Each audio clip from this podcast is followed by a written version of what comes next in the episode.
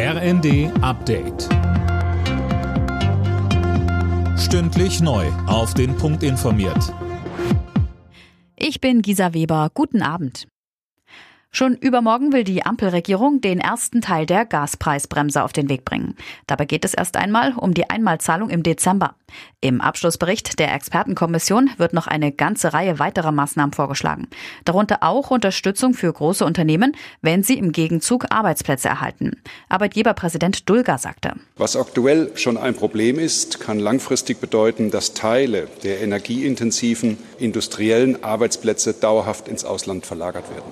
Aber auch im Handwerk und im Dienstleistungsbereich werden Geschäftsmodelle unrentabel. Was wir also in diesen Wochen entscheiden, hat Konsequenzen für die Wirtschaftsstruktur unseres Landes für die nächsten Jahrzehnte.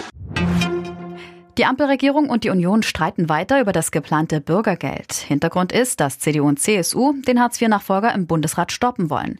Mehr von Tim Britztrup.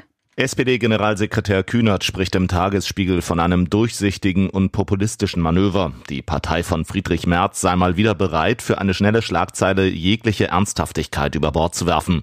Grünen-Chefin Lang findet es unverantwortlich, die Einführung des Bürgergelds unter dem Vorwand von Detailfragen zu verzögern. Die Union kritisiert unter anderem, dass einige Sanktionen im Hartz-IV-Nachfolger wegfallen sollen. Russland hat heute wieder massenweise Raketen auf die Ukraine abgefeuert. In der Hauptstadt Kiew sind 350.000 Haushalte ohne Strom. 80 Prozent der Haushalte haben kein Wasser. Auch hunderte weitere Ortschaften in der Ukraine sind ohne Strom. Moskau reagiert mit den massiven Angriffen auf die Energieinfrastruktur, auf die jüngsten Drohnenangriffe auf seine Schwarzmeerflotte.